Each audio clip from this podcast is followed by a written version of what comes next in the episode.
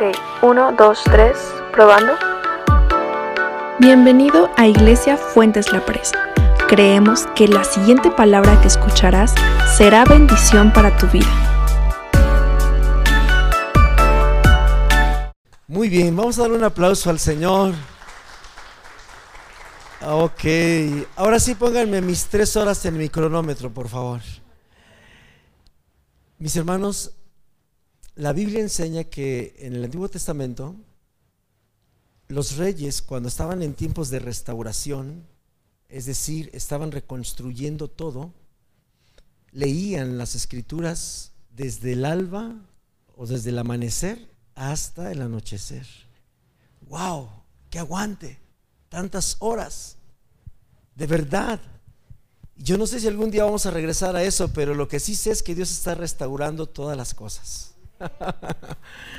Eso quiere decir que es probable que nos toque ser partícipes de reuniones de 24 horas continuas. ¡Qué gozo! ¿Se imagina 24 horas que nuestro único trabajo sea buscar el rostro de Dios, adorar al Señor, leer su palabra, que Él nos hable, que Él nos ministre y que el tiempo pase y que pase y que pase y que pase y que nos salgan canas y las barbas nos crezcan. Bueno, todo eso, qué hermoso, ¿no cree? De verdad es hermoso meditar en la palabra del Señor. Gracias por estar aquí. Vamos a abrir nuestra Biblia en la primera carta de Pedro, igualado, ¿verdad yo? Pedro, del apóstol Pedro. Es que ya me estoy haciendo amigo del apóstol Pedro. Cuando leo sus escritos, siento como que, que me familiarizo con él, como que, como que es mi cuate, mi amigo, mi compañero de milicia. Amén. Primera carta de Pedro, el apóstol, el atrevido, ¿verdad? Vaya que Pedro era atrevido osado, aventado, ¿verdad? Primera de Pedro capítulo 1, si me hace favor, ahí en su Biblia, capítulo 1, en el versículo 15, quiero introducirle a la tercera parte de este, de esta, de esta, de este tema tan importante mi santidad. Diga conmigo, mi santidad. ¿Sabe? A veces creemos, Dios es santo y Él está dispuesto a compartir su santidad con nosotros, por eso mandó a Jesús. Pero hay una parte que a mí me toca, que es mi santidad. Y yo puedo tener un nivel de santidad distinto a otra persona. Y de hecho así es en la vida real. Los niveles de santidad no son, ni, no son carreritas ni competencias ni Juegos Olímpicos. Pero es verdad. ¿En qué consiste en que una persona tiene un nivel de santidad distinto a la otra? En dos cosas. Uno, en conocer cuáles son las características de la santidad que Dios demanda y dos, por supuesto, en la obediencia a eso que conocemos. Es lo que marca la diferencia. Vean cómo dice Pedro. Pedro conecta lo que, lo que hemos estado diciendo. Yo espero que los que están en la plataforma viéndonos lo recuerden también, al igual que todos los que estamos aquí. El apóstol Pedro conecta algo que Jesús ganó por dejarse eh, eh, padecer con todo lo que estaba escrito. Se dejó clavar las manos, los pies, que le hicieran un agujero en el, en el costado, la corona de espinas, los látigos, eh, repartieron sus ropas echándose suertes, lo crucificaron en calzoncillos, etcétera, etcétera, etcétera. ¿Para qué? Para ganar algo que la Biblia declara en el, apóstol Pedro dice las glorias de Dios para nosotros. Y las glorias de Dios son todo lo que hay en el reino para nosotros. Eso en el lenguaje español de usted y yo significa respuestas a oraciones, sanidad a las enfermedades, restauración a las relaciones entre personas, devolución de trabajos perdidos, cancelación de deudas. Durante mucho tiempo yo tuve deudas económicas, no sabe, creo que me, yo era lacio y me arranqué los pelos de tanto que es bien feo de ver dinero. Bueno, todas esas cosas Dios las da a través de entender el sacrificio de Jesús en la cruz del Calvario. Pero aquí está el secreto del por qué estamos estudiando esto. Todo esto está disponible porque Dios no hace acepción de personas. Al flaquito, al gordito, al chaparrito, al alto, al guapo, al feo, a todos nos da Dios sus promesas. A todos.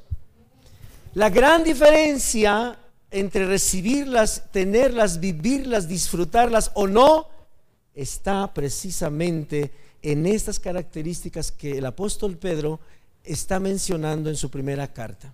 Y por eso es que estamos mencionando con mucho detalle muchas de estas. Y llegamos al versículo 15, a donde toca un aspecto para conectar las glorias de Dios a mi vida, uno de los aspectos más espinosos, que es la palabra santidad. Pero como le he venido diciendo, no se trata solo de la parte moral, que es sumamente importante. Ahorita estamos viendo las partes prácticas de la actitud, del carácter, del ser humano, que están conectadas con este principio de la santidad. Dice el versículo 15, sino que, sino como aquel que os llamó es santo, sed también ustedes santos en toda su manera de vivir. ¿Puede decir conmigo en toda mi manera de vivir? Yo traduzco eso como 24/7. ¿Ha escuchado esa frase? De lunes a domingo, de enero a diciembre, de las 0 horas a las 24. Tengo que dormir como santo. Imagínense cómo duermen los santos. Uy, está como un angelito, mira. Porque aquí dicen toda tu manera de vivir. ¿Se ha preguntado si usted duerme como santo?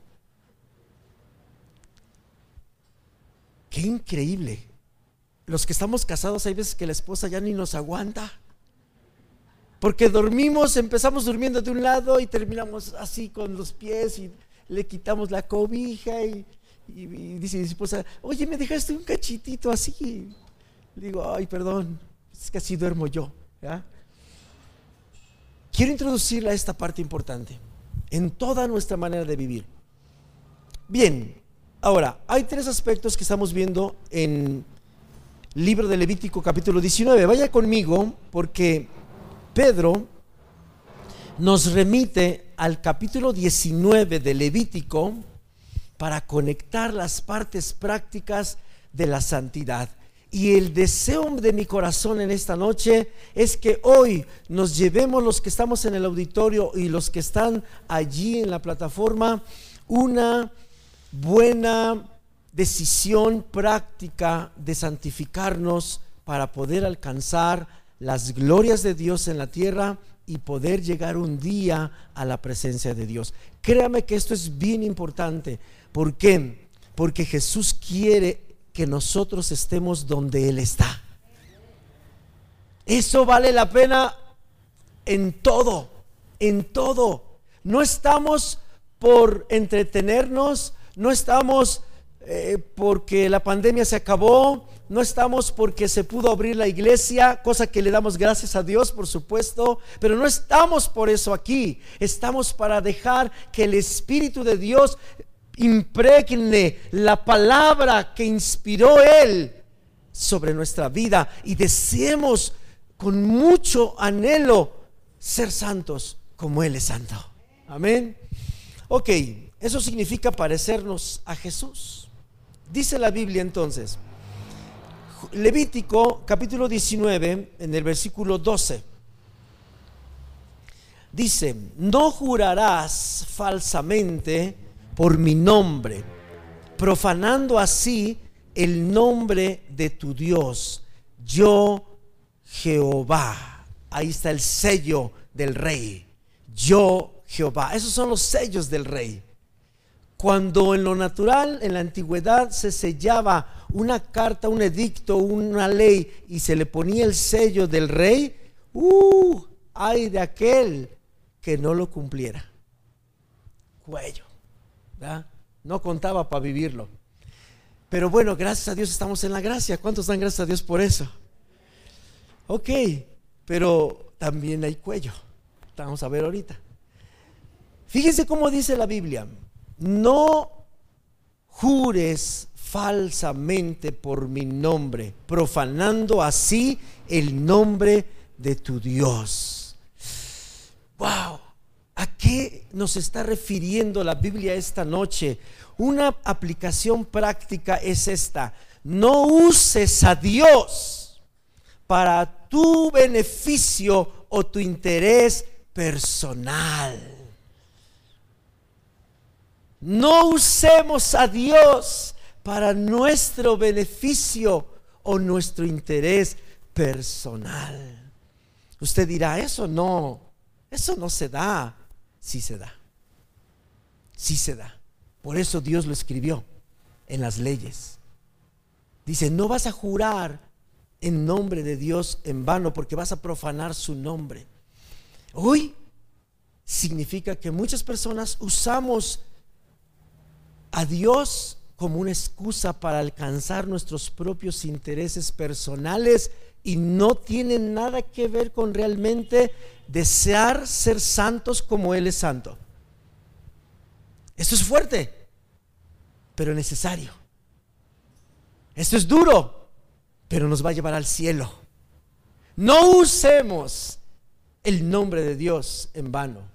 No busquemos a Dios como pretexto para alcanzar nuestros intereses. Vamos a ver a profundizar un poquito. Éxodo 27. Vaya ahí conmigo. Éxodo 20 es la tabla de los diez mandamientos, la ley suprema. Dios lo mandó. Dios mismo fue quien escribió estas tablas. Eso significa que tienen un nivel de importancia de los más altos, altos, altos.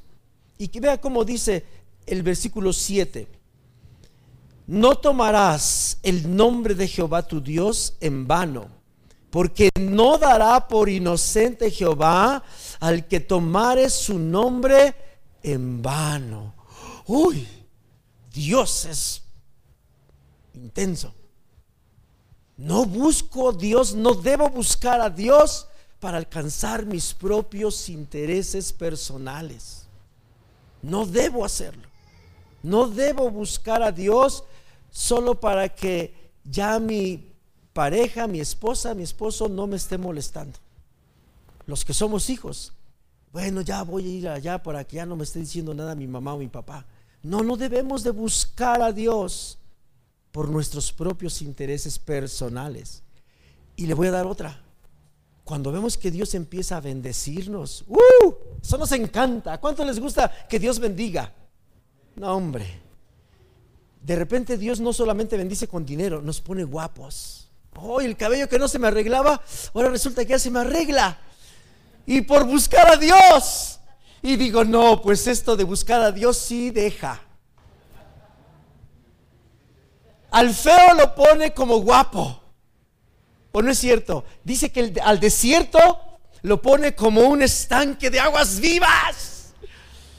Y cuando vemos que Dios empieza a darnos gracia, nos empieza a dar dinero, nos empieza a dar cosas, porque es nuestro Padre. Y un Padre da, ¿o no es cierto?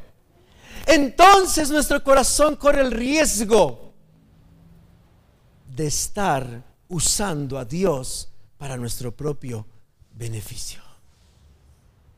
Yo busco a Dios porque Él me da, pero el día que Él no me da, o no me da lo que yo le pido, los ojos azules que tanto quiero, eso es usar el nombre de Dios en vano. Buscar a Dios por mis intereses, por mis, lo que yo estoy esperando de Él. Y Dios dice, no, no, no, no, no deben buscar a Dios así. No debemos buscar a Dios de esa manera. No debemos de jurar falsamente en el nombre de Dios. No usar a Dios para nuestro propio beneficio. No, me voy a portar mejor esta semana porque me hacen falta 500 mil pesos. Y yo sé que si logro esta semana portarme requete bien, en el nombre de Jesús declaro que esos 500 mil pesos vienen. Créame que hay pensamientos y corazones que a veces pensamos así. Porque buscamos nuestro interés. Y eso habla de mi nivel de santidad delante de Dios. Dios dice, hey, hijo mío, a través de Job, vas a recibir nada más lo bueno que yo te mande y lo malo que yo te mande no lo vas a recibir. Job dijo, desnudo vine al mundo y desnudo me voy a ir. En sea el nombre del Señor bendito. Este es el corazón que Dios está buscando y conectando con la santidad.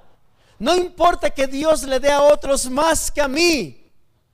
Yo voy a buscarlo a Él porque Él me está buscando mi santidad con Él. Yo debo de reflejar como Él.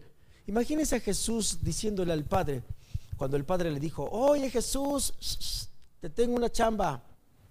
Ve al planeta Tierra. ¿Qué planeta, ¿Qué planeta, es, por cierto, en el sistema solar? ¿El tercero? El tercero, ¿ah? Vas a ir al tercer planeta del sistema solar y vas a morir ahí y vas a hacer, porque él se lo dijo con anticipación. Todo lo que sufrió se lo dijo bien clarito. Y que Jesús le dijera, ¿y qué yo qué voy a ganar? ¿Da cómo va a ser? Imagínese que Jesús le hubiera contestado así al Padre. No usemos el nombre de Dios en vano. No busquemos a Dios por nuestros propios intereses, por nuestros propios beneficios. Santifiquémonos porque Él es santo. Porque Él es santo. Solo por eso. Porque Él es digno. Nos dé o no nos dé. Nos otorgue o no nos otorgue. Nos sane o no nos sane. Yo debo buscar mi santificación solo porque Él es santo.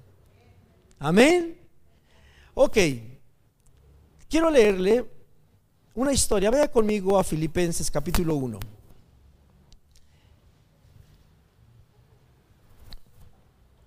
Este aspecto tiene que ver con esta historia que vamos a leer. En este pasaje de Filipenses 1:12 vamos a profundizar un poco más acerca de la actitud que como personas debemos desarrollar para no caer en jurar falsamente el nombre de Dios y profanar su nombre, alias no estar buscando a Dios por mis propios intereses y para mis propios beneficios. Pablo dejó registrada esta historia en Filipenses capítulo 1, versículo 12, una historia que nos va a permitir profundizar un poco más acerca de todo lo que tengo que quitar y de todo lo que tengo que ponerme. Quiero decirle que la vida cristiana consiste en eso, en quitar y en poner. Pablo lo dice, ya deja tu vieja naturaleza y vístete con una nueva naturaleza. El reino de Dios, el cristianismo, consiste en eso, en saber quitar y en saber poner. Y vea lo que dice aquí Filipenses. Voy a leer una versión que se llama Nueva Traducción Viviente. Usted lo va a ver en las pantallas tal vez o en su, en su Biblia un lenguaje diferente, pero aquí tengo por si hay algunas palabras que deba de recurrir a la versión 60. Dice la Biblia, Pablo dice esto a los filipenses. Además, mis amados hermanos, quiero que sepan que todo lo que me ha sucedido en este lugar ha servido para difundir la buena noticia. Qué interesante que Pablo comienza diciendo que su búsqueda de Dios, su santificación de Dios, estaba rodeada de un montón de cosas que le había sucedido y ahorita vamos a ver cuáles. Una de ellas es estar en la cárcel por predicar el Evangelio. Y que aún así Pablo dijo, hey, estoy en el centro de la voluntad de Dios y estoy encarcelado por predicar el Evangelio, pero aún así yo lo seguiré predicando porque mi santificación está conectada con yo no buscar a Dios por mis propios beneficios. Imagínense quién iba a querer seguir predicando si el resultado de predicar era el encarcelamiento. ¿Usted lo haría? No, pues no. ¿Verdad? Yo no lo haría. ¿Verdad? A lo mejor usted sí. Pero vea la historia. Dice, 13. Pues cada persona de aquí, oiga este énfasis, cada persona de aquí, incluida toda la guardia del palacio, sabe que estoy encadenado por causa de Cristo. Y no era una metáfora, era literal. Tenía cadenas de acero, de esas que ni Superman rompe. Ahí las tenía bien puestas en las manos en los pies y ahí en un calabozo bien encerrado. Ahí estaba este señor. Y todo el mundo sabía que era porque estaba buscando su santificación. Es decir, no buscaba a Cristo por sus propios beneficios, sino por el beneficio de extender la buena noticia para que otros se salvaran y fueran al cielo. Sigue diciendo, el 14. Y dado que estoy preso, oiga esto, aquí se abre un paréntesis gigantesco, se llama la voluntad permisible de Dios. Vea cómo dice la Biblia. Y dado que estoy preso, la mayoría, diga conmigo, la mayoría, ¿de quién? De los creyentes, como dice en esta Biblia. Y muchos de los hermanos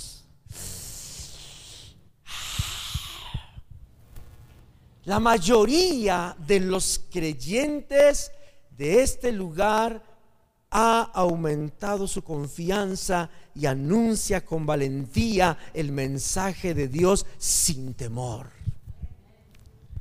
Pablo no buscaba su interés personal, buscaba esto, que la mayoría, pero esto me hace pensar en algo, mis hermanos. De un todo hay un poquito de ese todo que no estaba buscando a Dios por su santificación. Estaba buscando a Dios por sus propios beneficios. Estas, esos beneficios pueden ser fama, reconocimiento, que vean como los fariseos, ¿no? Que traían sus ropas bien planchaditas, lavadas 50 mil veces con cloro para que estuvieran blancas y hay de aquel que se quisiera acercar a un sacerdote porque le arrugaba lo que lo hacía verse santo. Y a Jesús se acuerda cómo la multitud ni le respetaba el manto. ¿Quién me tocó? Ay, maestro, por favor. Traes el vestido todo arrugado, pues todo el mundo te toca.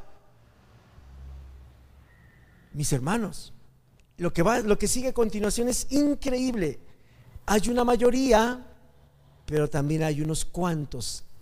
Y en eso es donde nosotros podemos estar corriendo peligro. Me hubiera gustado que la Biblia dijera, gracias a que Pablo buscó a Dios sin su interés personal, Pablo nunca buscó ser el, el, apóstol Pablo que hasta hoy se siguiera leyendo en el Nuevo Testamento. Él ni siquiera está enterado por aquí de que iba a ser el apóstol Pablo, el gran hombre de Dios. Jamás. Nunca se imaginó que hubiera cientos de miles de millones de personas inspiradas en la vida que él llevó para buscar a Dios. Jamás. Él buscaba a Dios como Dios se lo había enseñado, su santificación por lo que Él es. Pablo buscaba su santidad porque Dios, quien lo había llamado, era santo. Las razones correctas por las cuales se busca a Dios. Pero me preocupa la minoría que está ahí hablando. La mayoría me hubiera gustado que la Biblia dijera, y todos los que creen en Jesús se alegraron tanto de que Pedro, Pablo estuviera en la cárcel por predicar el Evangelio, que ellos agarraron fe, confianza y comenzaron a predicar, a predicar más y más y más por ese hecho. Es decir, buscaban su santificación por las cosas correctas, por, por las razones adecuadas, no por las equivocadas. Pero me preocupa la minoría, porque ahí podemos caer todos en un momento de debilidad de nuestras voluntades. Todos. Y no le voy a citar el refrán popular que dice que estamos en la casa del jabonero, que el que no cae resbala. No se lo voy a citar. ¿De acuerdo? Pero la, la minoría corremos el riesgo de que aún lo más increíble de esto es que la minoría no se dio cuenta que estaba jurando el nombre de Dios en vano. Y lo que no sabía después es que no leyó el versículo completo que dijo, si tú juras mi nombre en vano, profanas mi nombre y entonces te la ves conmigo directo. Oh, eso está alarmante. No se trata de ser portaditos, bien peinados, no. Se trata de que nos metemos con Dios en lo más sensible de Dios.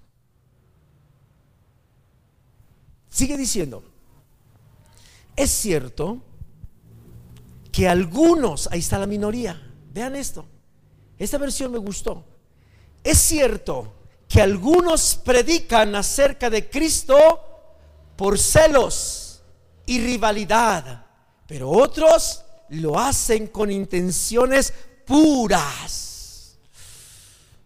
Oh, o sea que sí se puede llevar un cristianismo por razones equivocadas.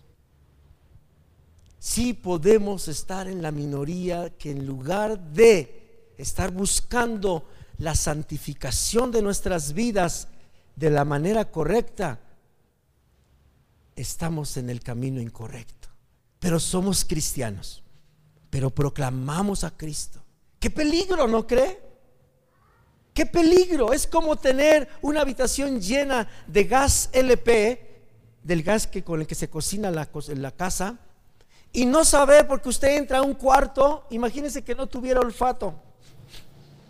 Y usted entra a la habitación llena de gas LP, que no tiene color, si tiene olor, bueno, no tiene olor, pero le ponen una sustancia para que huela, y usted llegara y estuviera bien rico, bien cómodo acá, ay, qué rica habitación, una cama king colchón de agua, ¿verdad? Una Coca-Cola y unos totopos así con queso amarillo. Oh, y no se diera cuenta que va a morir en pocos minutos después. ¿Por qué? Porque la habitación en donde usted se metió, hay gas venenoso que no se ve, pero mata. Así es la búsqueda de Dios por las razones equivocadas. Sentimos bonito, creemos que estamos en la dirección correcta, pero si no filtramos nuestra fe por medio de este principio, corremos el mismo riesgo que está hablando Pablo a los filipenses. Hay algunos, algunos que predican a Jesucristo por celos y por rivalidad. Oh, qué razones tan equivocadas. Busco a Dios porque Él me da. Busco a Dios porque si no me va en feria.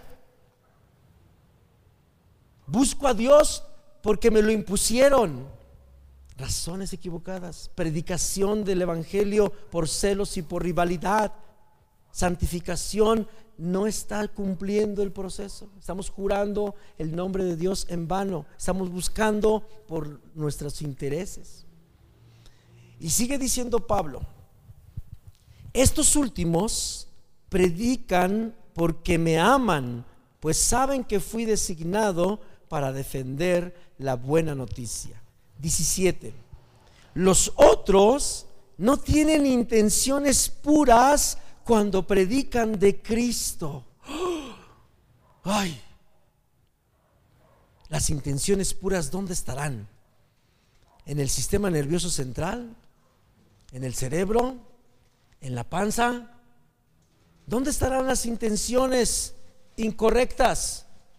En el corazón. En el corazón. Cuando yo tengo una intención o mal enseñada o mal aprendida o intencionalmente nació de mí, aguas, mi corazón está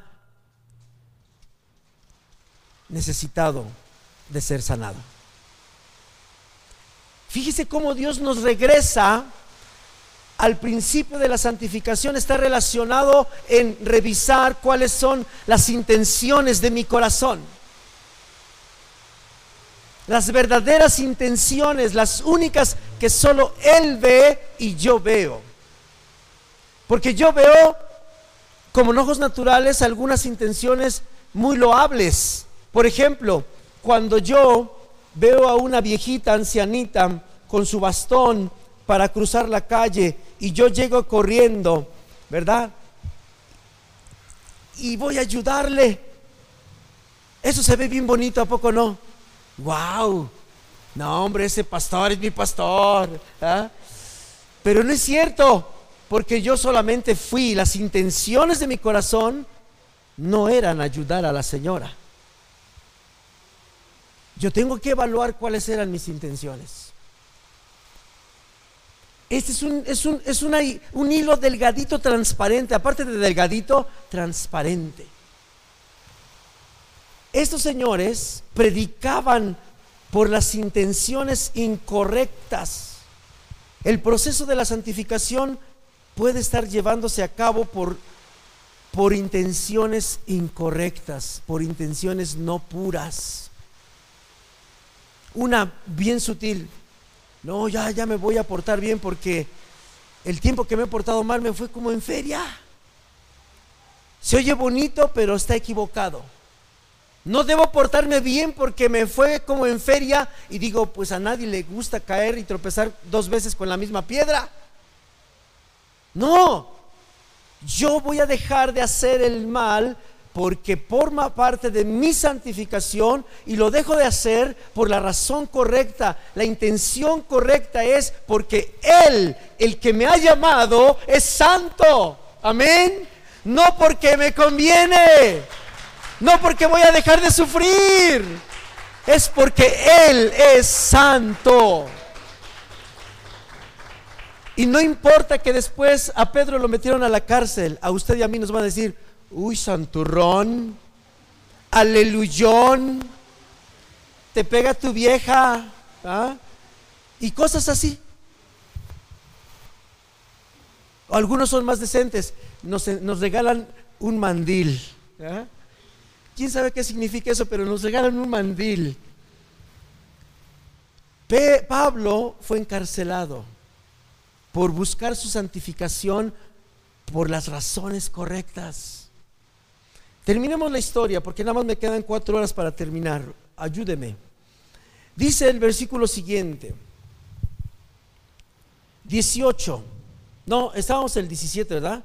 Los otros no tienen intenciones puras cuando predican de Cristo, lo hacen con ambición egoísta con ambición egoísta, no con sinceridad, sino con el propósito de que las cadenas me resulten más dolorosas. ¡Wow! ¡Qué increíble! Ambición egoísta y para hacer sufrir al apóstol Pablo. Para que dijeran, mira, aquel hombre predicaba tan mal que por eso lo metieron a la cárcel. Yo predico tan bonito que no solamente no me meten a la cárcel, hasta soy cuate de las autoridades. Y uno se va con la finta. Hay una línea bien delicada, bien, bien, bien delgadita, mis hermanos. Ambición egoísta. ¿Se va fijando? ¿Va tomando nota de lo que el corazón se llena? ¿Hay ambiciones egoístas en nosotros de cualquier índole? Eso nos va a obstruir mi proceso de santificación. Ay, pastor, entonces ¿qué quiere que sea un mediocre? Porque pareciera, ¿verdad? Un llamado a la mediocridad. No quiere que tengan visión de crecer, de hacer. Sí, y quiero que te muevas más porque tienes que ser cabeza y no cola. Pero tu, tu nivel de santificación, tu punto de centrarte, debe ser unas intenciones correctas en tu corazón. ¿Por qué quieres tener dinero? ¿Por qué quieres tener el poder de la unción del Espíritu para que los demonios se sujeten a ti? ¿Para qué? ¿Para que tu nombre salga publicado en las redes sociales? Jesús dijo un día, no te goces de que los espíritus se sujetan a ti, gózate porque tu nombre está escrito en el libro de la vida. Amén. Ese es nuestro motivo correcto. Y eso se llama santificación, mis hermanos. Debo santificarme. Hoy hay un llamado muy especial para identificar qué me mueve a hacer cada cosa que hago en mi cristianismo. ¿Por qué me abstengo de determinadas cosas? ¿Cuál es el verdadero motivo por el que no digo groserías? ¿Cuál es el verdadero motivo por el que no le pego a mi esposa? ¿Cuál es el verdadero motivo por el que vengo a una iglesia? ¿Cuál es el verdadero motivo por el que doblo mis rodillas? ¿Cuál es el verdadero? ¿Qué es realmente lo que hay en mi corazón? Porque cabe el riesgo de que Dios nos esté viendo como la minoría que Pablo nos está diciendo. Y entonces el resultado es catastrófico. Porque es Dios mismo en persona quien trata con aquellos que nos atrevemos a profanar su nombre. Qué fuerte, ¿verdad, mis hermanos? Pero yo creo que Dios nos está dando una buena oportunidad esta noche de alinear nuestro corazón. ¿Se acuerda que le dije que el cristianismo consistía en quitar lo que no es y poner lo que sí es. Quiero terminar el 18. Dice, dice Pablo, pero eso no importa. Sean falsas o genuinas sus intenciones, el mensaje acerca de Cristo se predica de todas maneras de modo que me gozo. ¿Qué ¿Cómo quiero terminar esto? Miren, los únicos que vamos a perder somos nosotros. Porque no vamos a entrar al cielo con Jesús. Al final, Dios es tan infinitamente poderoso que aunque yo haga las cosas por una manera de intención equivocada, Dios es como aquel granjero que separa el trigo y la cizaña. Dios utiliza lo, lo, que hago, aunque sean intenciones equivocadas, para bendecir a otros. Y Dios puede usar hasta el mismo diablo para que otros se conviertan a Cristo. Pero el único que va a perder soy yo. Soy el único que va a perder todo completo. Porque sé que la oración de ustedes y la ayuda del Espíritu de Jesucristo darán como resultado mi libertad. Ok. Termino con los versículos siguientes. Tengo la plena seguridad y la esperanza que jamás seré avergonzado, sino que seguiré actuando con valor por Cristo, como lo he hecho en el pasado. Y confío en que mi vida dará honor a Cristo. Oiga la clave de la santificación. Confío en que ya, me miré por dentro y mi vida, mis intenciones, dice, darán honor a Cristo, la razón correcta del por qué debo santificarme. Sea que yo viva o que muera, mi vida dará honor a Cristo. Pues para mí, vivir significa vivir para Cristo y morir es aún mejor. Pero vean cómo termina Pablo. Pero si vivo, puedo realizar más labores fructíferas para Cristo. Así que realmente no sé qué es mejor. Estoy dividido entre dos deseos. Quisiera partir y estar con Cristo, lo cual sería mucho mejor para mí, pero el bien de ustedes, pero por el bien de ustedes es mejor que siga viviendo aquí. Termino ahora sí. Mis hermanos, he encontrado en la escritura que la plomada más cerca de poder yo evaluar mi corazón si estoy haciendo las cosas por amor a Él, por, por santificarme para Él, es esta. Dice en el versículo,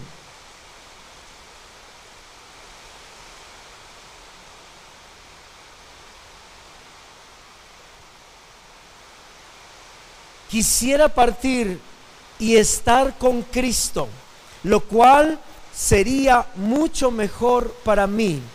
Este es el punto. Si yo estoy en proceso de santificación, ¿sabe a qué me va a llevar? Porque la obra de la santificación es el Espíritu Santo. ¿Sabe a qué me va a llevar el nivel de santificación que yo adquiera en la tierra? Anhelar irme ya con Cristo al cielo. No importa si tengo la mejor esposa del mundo. No importa si mis hijos son los mejores. No importa si tengo para vivir 100 generaciones con dinero. No importa la vida que yo lleve aquí. Mi corazón no está en esta vida. Cuando el anhelo de estar con Cristo se desarrolla en mi ser y no amo nada de lo que hay aquí. No amo mis Converse, no amo mis jeans, no amo mis nada y yo digo, Señor, ¿cómo me gustaría hoy mismo, en este mismo instante, irme contigo al cielo? Ahí es cuando yo sé que estoy buscando a Dios por las razones correctas. Gracias por haber escuchado este mensaje. Comparte con alguien a quien quieras bendecir con esta palabra.